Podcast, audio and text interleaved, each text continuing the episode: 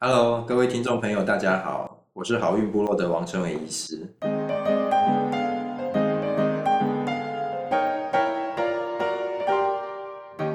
之前哦，在那个粉丝团有跟大家公开这个消息啊，我即将哦在明年的春节后，也就是二月一号，转到这个台北的敦化南路上面的华育生殖医学中心，而且哦会担任副院长。那呃，这个详细的说明大家可以看一下我的粉丝团。为什么我会来来华育这边啊？有一个动机哦，就是我未来会跟这个我很敬佩的一个医师哦，就是徐明义医师一起工作哦。因为哦，他以前就是在我们万方的老师啊，也是我们的前辈，而且他这个基础研究啊做得非常好。那所以他把这边的这个硬体设施，还有整个的资料库全部都建设得非常。所以啊，这个我我今天特别邀请这个徐医师哦，一起来录这个 podcast。那我们就先欢迎徐医师。大家好哈，我也很荣幸今天能够跟陈伟一起跟大家聊聊。那陈伟是很优秀、很优秀的医师哈，尤其是年轻一代的哈，像我们已经有点年纪了哈，看到这些年轻人、年轻医师的优秀，我们都觉得很开心哈。我现在是华育的院长，哈，那之前其实是北医的教授，哈，那所以跟陈伟也有同事之谊，哈，他今天愿意到华育来跟我一起合作，我觉得这对我们华育是非常非常好的事情，哈，以后希望这些事情大家都在华育可以一起努力。那我跟陈伟其实有讨论过，我们共同的目标是什么？我们共同的目标就是要最高的怀孕率。哦，啊，对啊，真的啊，这个是最重要的事情，对啊，对啊。他也因为哦，要我们共同目标是要最高的怀孕率哦。我我今天这其实今天这个很难得，在我们频道上面有两个医师一起来上节目啦。以前都是邀请一些相关的哦，但是很少两个医师一起可以来上节目。啊，我们我们今天要做什么事情哦？就是要跟这个徐医师来讨论看看哦，他他过去经手的一些困难的个案啊。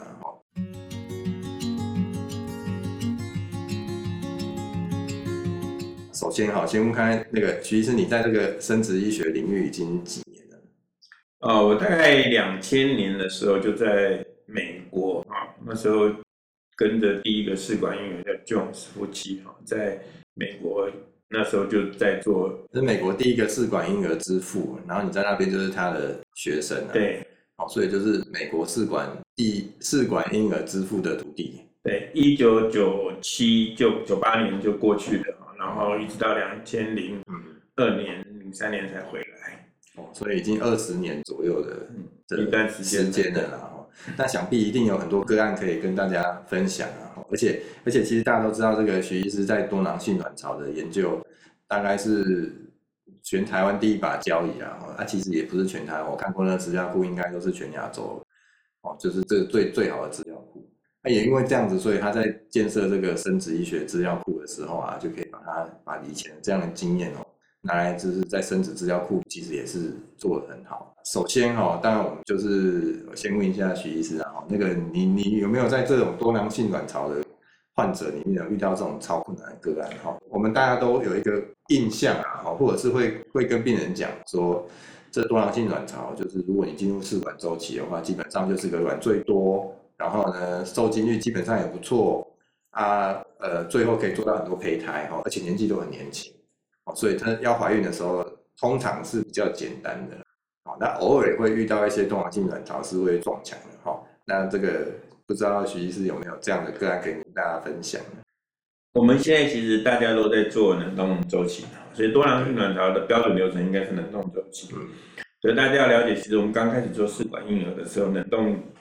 技术没有那么好，对，所以那时候很怕碰到多囊性卵巢，因为会过度刺激，对，哦，所以可能你更年轻会碰到我们常常有病人住院，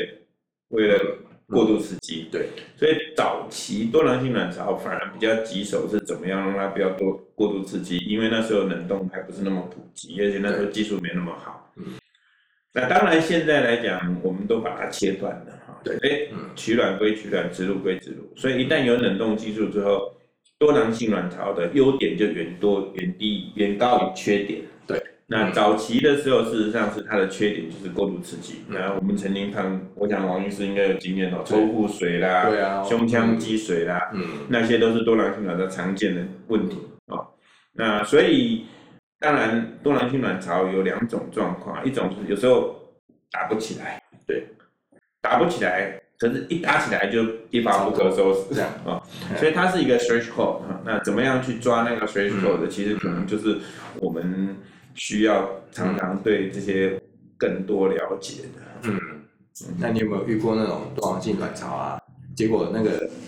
卵巢卵不大好，巢烂受精就很差的，啊，后来要怎么解决这样？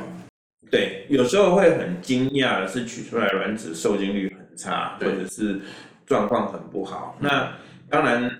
一般我们碰到两三个卵子受精不好，不太会觉得很诧异。嗯，可是你如果连续取了二十颗卵子都受精很不好，那你事实上压力就会很大。对，那所以。其实我我的感觉是，多囊性卵巢不见得是卵子不好，卵子品质不好，只是当这个人的卵子品质不好的时候，他又是多囊性卵巢，你就会发现，哇，他怎么全部都不好？嗯，那那时候你就可能要调整，看在下一步要来怎么样去做他的其他的调整，这样。就是多囊性卵巢，有些人是最怕的是受精率太低了。对。嗯，那受精率太低，其实如果他之前事实上有这样的病史的话，其实我们现在有像可能密点可以做一些调整，嗯，然后受精方式可以做一些调整，嗯，像我们碰过之之前一次二十颗几乎都没有受精，那来我们会调整一点，它事实上可以受精率大概超过七成，就是还是有调整的空间，对，还是有调整。那你怎么看胖这件事情？那这个多囊性卵巢如果在做刺激排卵的时候啊？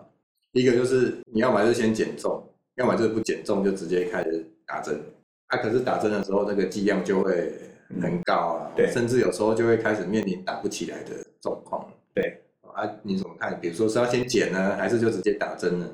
你要减，它要有时间；第二个你要有成效。那因为我们现在就当医生的人，通常都是时间上抓的比较紧啊。对，你因为你有时候叫他说，哎，我减重半年后再回来，你有时候很难控制。嗯，所以我们常常就迁就他现在的状况去调整。对啊，当然多囊性卵巢有时候像我们可以服用一些药物来减少让它反应，嗯、像我们一些 resistance 的状态，就是哎，你针打下去打不起来的。嗯，嗯，那那种我们可能可以加一点，像我们有时候加一点 metformin 啊，哈，或者甚至有时候我们用口服的再加打针啊，嗯，那效果会比光打针效果好。嗯那个那个 medium 跟大家说明一下哦，medium 就是我们在做这个胚胎培养的时候啊的培养液啊。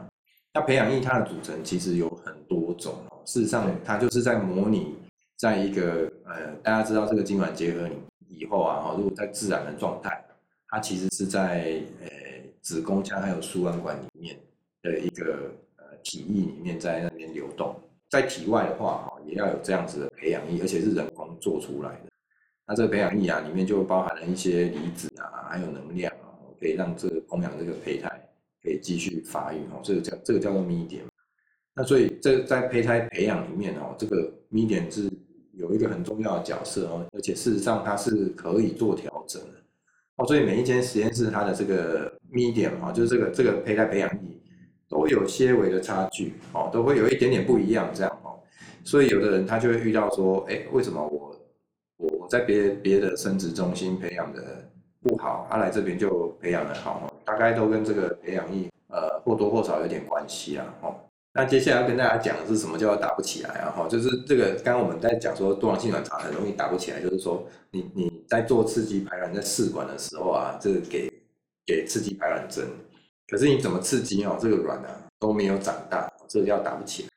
那打不起来原因有很多种啊，那但是我们又觉得有这个倾向啊，就是多囊性卵巢。第一个可能是因为体重的关系，嗯，第二个就是它本身的体质，因为因为这个你想看看这个卵已经在那边休息那么久，平常又自己都不会长大了，那你当然去打针要硬要它长大，它就需要一个很大的推力啊，所以体重加上它本身的体质哦，就会让多囊性卵巢在做刺激排卵的时候。它需其实是需要相对比较高一点的剂量哦，尤其是体重这件事情。它当然是我自己也有感觉了啊，就是说如果多囊性卵巢在打了之后啊，有时候那个打的天数会超过，嗯，可能可能比如说一般人大概八到十天啊，有时候多囊性卵巢一定要把它打到打到可能十二天、十四天这样。那比较容易可以取得到最多的最大数的卵哦。第二个是我自己的临床经验啊，我觉得我不知道徐医师是不是这样子哈，那个就是我觉得多囊性卵巢的卵要打大颗一点，嗯，哦，它可能不大能够太小颗，因为它太小颗的话哦，常常跟一般的正常人比起来，那个卵哦取出来都会比较不熟，就一样的大小。多囊性卵巢可能你太小颗的话，取出来就比较不熟一点哦，所以通常多囊性卵巢需要打的天数比较多，然后为了要得到比较多的颗数跟成熟度哦，所以就会往后那个比较大颗一些哦，这个是多囊性卵巢的特性。其实基基本上它的 maturation rate 啊，就是成熟度的确是有时候希望大一点，但现在事实上基本上稍微往后一点点取卵，好像。效果会好有嘛？哈，其实也有这种感觉嘛。我感觉也是这样子。如果太早的话，反而会嗯没那么熟。所以通常性卵巢在做刺激排卵的时候，反而要比较有耐心，让它在这期间会再后退一点。那接下来哈，我们再来看一些比较特殊的哈。如果那个徐师，你有没有遇过那种，就是明明就年纪超年轻啊，比如说三十岁以下？啊，也没有什么特别的原因，比如说啊，精子都很好啊，输卵管摄影也有通，子宫怎么做都是 OK 的，就是 unexplained infertility。哦，但是他怎么试管怎么做都不怀孕，有没有遇过这样的个案？有啊，我有一个很年轻的老师，嗯，高中老师，其实那个就是做一次试管，你感觉他的卵子品质是真的不太一样，嗯嗯，那你受精率也很差，嗯嗯嗯，那。像卵子也不少，可能十几颗，可是十几颗受精率都很差，然后一旦受精长得也很不好。哦，那那种自己就，我觉得卵子还是有个别差异的。每一个人的卵子，有些人卵子是像我们很多捐卵是这样，那嗯，就第一次做的时候，真的卵子就发育的很不好。嗯嗯嗯，那可能我们就让他休息啊，然后可能用各。都可以调养的吃的保养品，然后可能过三个月后，让他整个生活形态很正常，然后我们再来重新再做，这样就好。呃啊，也事实上还是没有那么好，嗯，但是你通常他们年轻那种，他可能十颗十颗都不好的时候，你只要有两颗好了，其实就够了。所以你只要帮他救回一步，因为我觉得卵子不好，常常还是体质的关系，当然你很难让。很不好的人变得很好，嗯嗯，但是你只要很不好，让他稍微进步一点啊，尤其是年轻的，嗯、年轻你只要一颗两颗其实就够。所以哦，这个年轻人啊，有时候也会遇到这种胚胎有碎片的状态哦。那我们现在在讲的是两个重点，一个就是胚胎碎片有时候是很难解决，但是因为是年轻的卵，你只要有一两颗好的，对，大概基本上有好的胚胎哦，一两颗就会怀。对，所以我，我我觉得，如果是年轻人遇到碎片的话，是还好。我自己是有这样的个案，就是他他是很年轻哦，然后大家都知道现在就是还蛮流行这种黄体期引卵，嗯，所以黄体期引卵就是不管是在黄体期或者是在引卵的时候加上黄体素，哦，都算是一种引卵的方式哦。那这种这种比较新型的方式啊，像像我最近就有一个大概二二十八的，然后他就是。黄体期冻卵就很差，然后都都碎片。哦，当然他在别的地方做的，然后可能实验室也不一样。那那后来来我这边，我就看哦，这黄体期冻卵，那我我我下次我就换了一个呃刺激排卵的方式，我就把它调回是最最传统、最简单，哦，也就是大家最常用的方式，就是一个呃叫做拮抗剂疗程，就是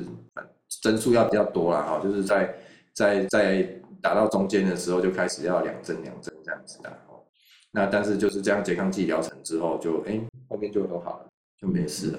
哦，所以或许呃跟体质有关系，碎片哈，然后也跟年纪，那再来是会不会跟这个刺激排卵的呃使用的方式哦，还有跟实验室，我想哦这个都跟都会影响到会不会有碎片的哦。那还有一个是比较前卫一点的哈，可能跟这个粒线体的能量有关啊，就是很多人不在吃 Q10，就是在吃这个。就是说吃吃 Q10 啊，看能不能让这个粒线体能量好一些，哦有时候也会有关。不过最后还是要跟大家讲，就是说你如果你整个身体还有整个生活习惯都没有改善，然后一直在那边吃 Q10，我想细胞也不会有很好的能量啊，哦，这这血流能量都是一样的哦，就是最后还是要靠运动，还有晒太阳啊，这这些要从这个本身最根本的体质去做改善。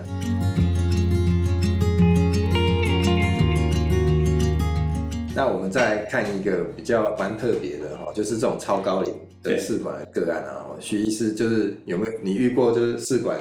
最高龄成功怀孕的是几岁？我们这边是四十五岁了，这这两年来，嗯嗯嗯。那因为高龄本来就比较难，它也比较少，有时候高龄有时候真的需要特别小心啊，特别小心，因为高龄通常卵子数都很少，对，对。那我们那个病人也是只有两个哈，四十五岁两颗卵，对，好好哦，所以我们那时候，而且这个病人本身还有肌瘤哦，还有肌腺症，嗯。啊，所以那时候取卵出来，我们也不太敢养到第五天，好好好，我们好好的跟他养到第三天，但是就请他去把那个肌瘤处理完，嗯嗯嗯嗯，好，然后后来我们就放进去，哈，嗯嗯，那事实上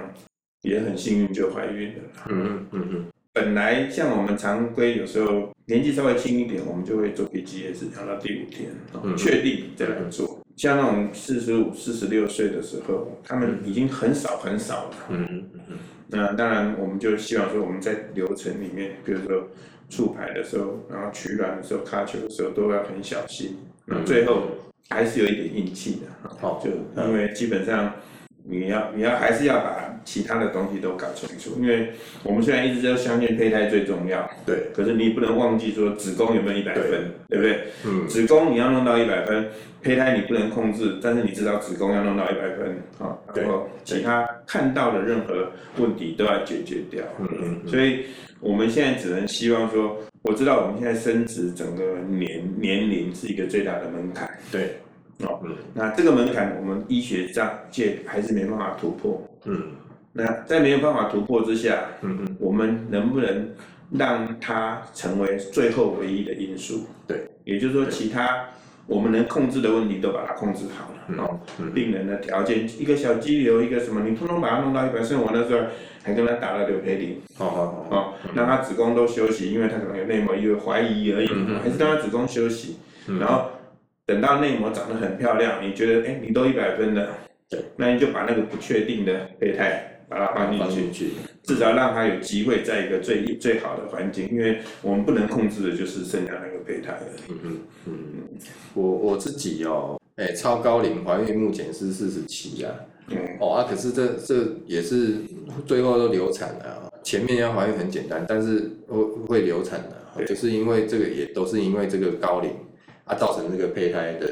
异常率会比较高了。对，那所以就是大家要知道，大概到四十三岁之后，呃，就算是试管了哈，它的这个活产率不是怀孕率哦，活产率其实都都还有十到二十 percent 左右，嗯，但是这个活产率可能就会下降到 maybe 只有五五 percent，哦，差不多是这样，就是说，也就是说要要有一个认知说，当你已经是超高龄四十三岁以后。可能一百对夫妻才有五到十对哦，甚至有时候更低哦，才会有活产的可能哦。按照四三、四四、四五、四六、四七就越来越低，越来越低。对，对，这就这也就是为什么哦，就是大概到四十三岁、四十四岁以后啊，如果卵很少的话，可能都要考虑这个借卵哦，这个部分。为什么？因为因为你如果是借年轻人的卵的话，大概就会是。呃，怀孕率大概都很高啊，大概都都是跟年轻人一样，就是就是跟大家强调，就是说哦，这个这个怀孕率高低是跟卵的年纪跟它的异常率有关，跟你的子宫年纪是没有关系的。我们针对这个超高龄的策略，像刚刚许医师在讲，也就是一直在强调这个拿不拿得到这个染色体正常的胚胎。是有一点运气的成分的哈，可能可能 maybe 一百颗卵里面才会出现这么一颗，然后这么一颗就刚好在它这个个案里面是前两颗就出现了一个，对，像这样子，然后就就出现了这样，哦，那我我我自己哈的临床的感觉是这样子啊，就是说这样的一个统计的概念啊，呃，大概大部分人都这样子，就是说说它异常率很高，偶尔真的会遇到那种他可能就是天生是。异常率比较低的，我自己有这种感觉哦。比如说，有时候我会帮呃个案做一些切片，明明就很高，你可能也切两颗，它就会中一颗正常的。那那他这可能就是真的天生是异常率比较比较低啊。哦，他回过头来，我会我都会像这种个案，我都会特别去问问说，你生活上面有没有一些比较特殊的生活习惯，或者是他有没有做一些特别的事情。好，因为因为我们知道这个胚胎异常哦，它是从出生开始，这个卵就在那边的嘛，然后呃慢慢的呃随着时间在在推进哦，这个这个卵哦就会受到一些外界的破坏破坏，所以当当你如果觉得说，哎，那这个个案它是它是哎这种异常率没那么高的话，我就会我就会回过头来想说，那他会不会他的人生过程里面啊，应该是有一些跟人家不一样的状态。哇，这样子再慢慢去研究说，或或许我们就可以帮忙。说有些人他如果是很差，你从年轻开始就要有一些很好的生活习惯，那或许未来你的卵哦就不会异常率那么高哦。所以，所以他还是有一些 outlier，outlier 就是说，呃，平常是这样，但是还是有人是比较好的状态的哦。按那个比较好的状态是怎么来的哦？就是我我我事实上是有在想这些事啊哈。那其实是你怎么觉得？我我很同意你的想法。其实，呃，我们现在常常想的都是年纪大的人怀孕率比较低，对，所以我们常常就关注在那个它的卵子，嗯，但你有发现像刚刚你那样讲，异常率比较低，可是她又年纪大没有怀孕，常常其实她还有其他问题存在，对，这也是有可能。所以这就是我们看到，像我刚刚的 case 也是这样，哎，我们现在通常我现在看到年纪比较。四十四、四十五怀孕，然后她异常率低的那些人，通常不是单纯卵子的问题，啊，常常在子宫肌瘤、子宫内膜，像我一个病人也是这样，十五年从来没怀孕过，好，呃，已经四十三岁，AMH 零点一，对，我取了两两颗卵，一颗就是正常，啊，对啊，可是他的问题是什么？他的子子宫有瘤，又有 submucous myeloma，又有 endometriosis，哦，所以我就。取出来好了之后，我让他去开再去开刀，一年后才回来植入。所以，我们我们对那些异常率比较低的年纪大的人，反而要考虑到他这么多年来没有怀孕，是不是有其他的问题存在？嗯，对，就是说哈，要要把这个呃任何的可能的影响的因素啊，哦，就是把它去除掉啊。哦，对，你说到这里，我我像像我就有遇过一个个案就是这样子啊，他就是他就是有一些肌瘤。啊，那个肌瘤也是，你就在那个肚子里面，反正看起来还好嘛。很很多我们都觉得有症状啊，或者是他要在这个子宫内膜里面呢、啊，才会有影响啊。你看起来就还好，也也没什么特别影响。啊，怎么样都不会怀，四十岁，结果呢，试管做了也不会怀啊。哦，后来真的是没办法，就是说，好，你去切肌瘤，边切心中也觉得说这个切到底有没有意义这样。哦，然后切完之后就开始了自然怀孕。试管植入也怀孕，怎么样她都怀孕，对，哦，所以看起来这个肌瘤是是可能是有一些影响啊，哈，那那要跟大家强调，你不要不要听我这个讲完之后就是我我说看到我肌瘤就要开哦，这不是这样，因为现在肌瘤分两派哦，就是说就对肌瘤到底要不要开这件事情，在医界都还在有一个呃有一个正反两方的讨论啊，哈。也没有一个定论，只是说，如果当我们遇到这些比较困难的状态的时候，事实上是要考虑把肌瘤拿掉，哦，可能真的是有一些影响，哦。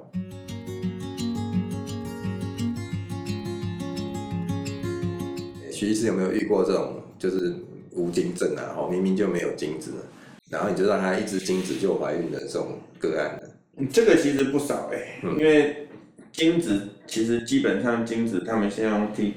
Tesa 或 Mesa 啊，我们这边也做过好多例的。那个 Tesla、Mesa 就是这种，就是取精啊，好，就是我们用开刀的方式把精。像如果你只是一个阻断性，它精子量很多，那其实对啊，不要讲阻断性，那太简单了。对，就非阻非阻断性。非阻断性就是你要去睾丸里面去找嘛。嗯。那当然，我们偶尔会碰到说精子比卵子少，对不对？对对对。那个就你刚刚讲的，嗯，那你就要把精子一个一个挑出来，然后一个一个打。但是原则上，他们现在统计，其实从睾丸取的精子，你只要好好取，它的怀孕一打做显微注射的怀孕率，其实不会比正常的差。对啊，这个是我们现在知道的。对，所以你只要好好去挑挑。所以我现在有病人其实是先冷冻卵子，等着做精子。哦，嗯，对，因为他卵子数不是很多，那他先生只能要做做睾丸取精嘛，对，对，对，这那我们现在先把卵子先冷，一般我们是卵子精卵精子呃卵子等精子等卵子，对不对？啊，对。那但是对于少数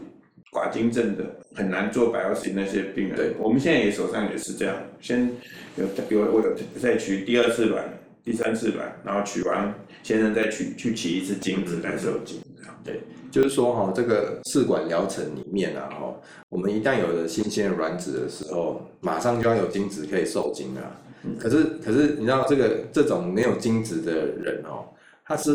那个当下可能要在手术室取精，有时候取个八九个小时都有可能。为什么他等那么久？就是在取的时候啊，就就那个。那个取出来就要给实验室看，然后实验室要在那边找，找到有精子为止，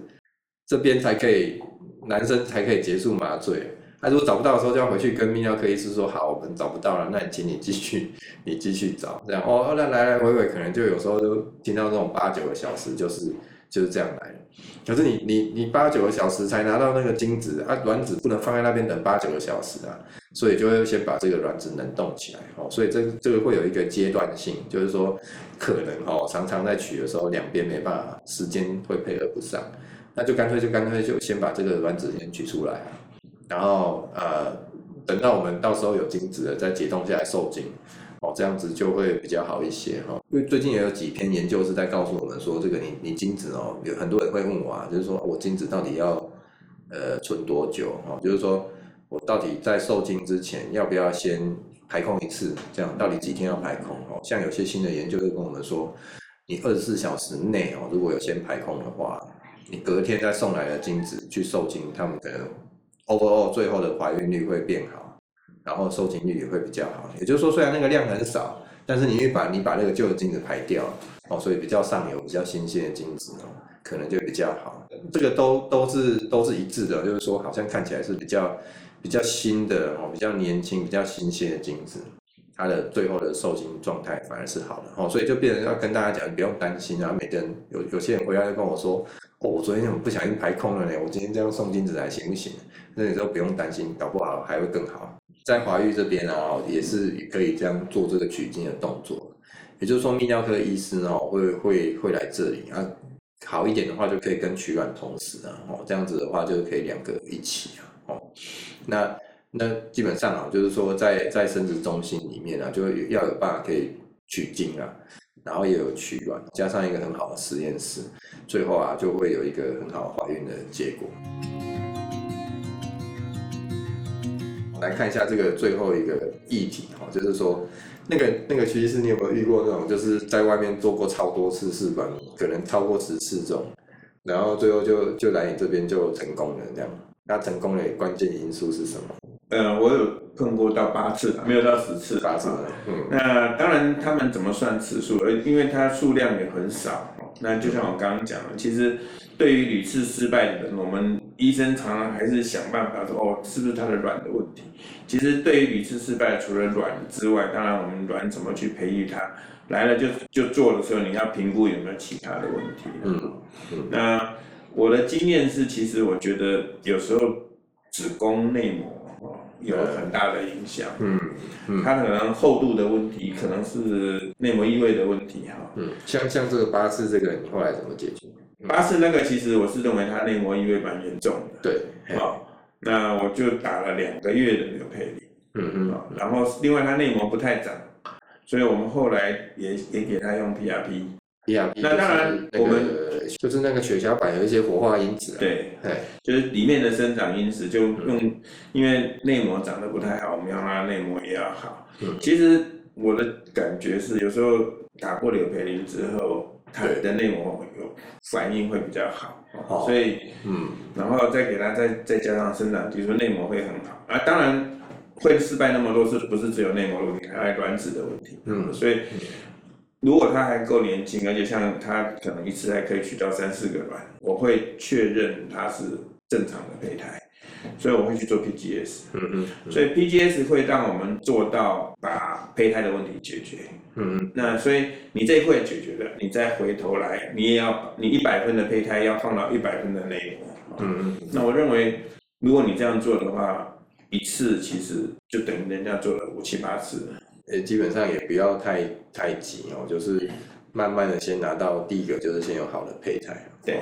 然后呢，接下来再把这个整个环境弄好。其实一次可以怀孕就好了，也不用一直在那边反复植入啦。我我也是觉得植入其实用药也很多啊，然后再来是费用也很高，它反复植入反而没有太大的好处。如果可以的话，这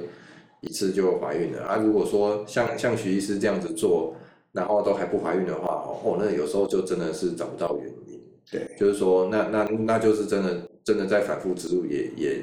也会很困难。哦，所以也是要跟大家讲哦，就是不要往那个牛角尖去转呐，哦，不要一直觉得说，你就要告诉自己说，我已经我已经该做的全部都做了。那如果还真的没有的话，那那个真的有大概 maybe 二十 percent 的人是真的都找不到原因，一定是有什么原因，只是现在医学上面的可能还没有办法那么那么完完全全说去解释跟知道说那个原因是什么。所以那个心理上面哦，要慢慢可以去释怀，说啊，那我如果说，而且我们在做疗程的时候也是这样，我也是这样告诉自己哦，就是说我们该做的都做了，然后把它做到一百分，那接下来有没有怀孕，他就是他自己就应该要有，他没有的话，那也那有时候也真的很难的这样哦，所以就不要去往那个牛角尖钻哦。那当你遇到很多次试管的时候，我自己啊，我一定会，我那个只要遇到这种很多次，一定要把它病历好好拿出来看，然后要花很多时间去理解这到底它每一次失败的原因是什么。我我自己觉得就是说，当当这个试管在做很多次的时候，在如果在同一个医师哦，同一个医师会有一个惯性，我自己也是，这个惯性就是说。啊，我就已经知道他的状态了，我就不会再重新再 review，再去看一次他的病例，就会有一个关系，就继续做下去。所以我自己在针对这种重复性的，我每一次只要他失败了，我每一次就要把它当成是新走进来的患者，就从头又开始，再重新再 review 一次，那病例的话再拿出来，从从头到尾要再看一次。因为我发现很多很多他多次试管在同一个医师的身上，这种个案都有这种惯性。可能就是比如说每次就同一个时间植入，每次都同一个时间植入，结果根本就是着床窗口的问题，那做 ERA 就解决基本上前面就是惯性了很多次这样。好，那我们今天哦，就是分享了很多精彩的个案，然后我自己都觉得意犹未尽啊。那因为这个未未来应该会有很多时间可以再跟许医师啊多讨论，或是再跟大家多分享一些这种概念哦，还有这种个案哦，我是觉得蛮好的。然后接下来哈，我们这个二零二二年哦，希望就是可以跟大家一起继续努力哦，帮助更多的夫妻哦成为爸妈哦。好，谢谢许医师。好，谢谢谢谢啊，就是欢迎。王医师到我们华育来哈，大家一起努力。我是好运部落的王成伟医师，祝大家能够在新的一年都顺利好运哦，拜拜。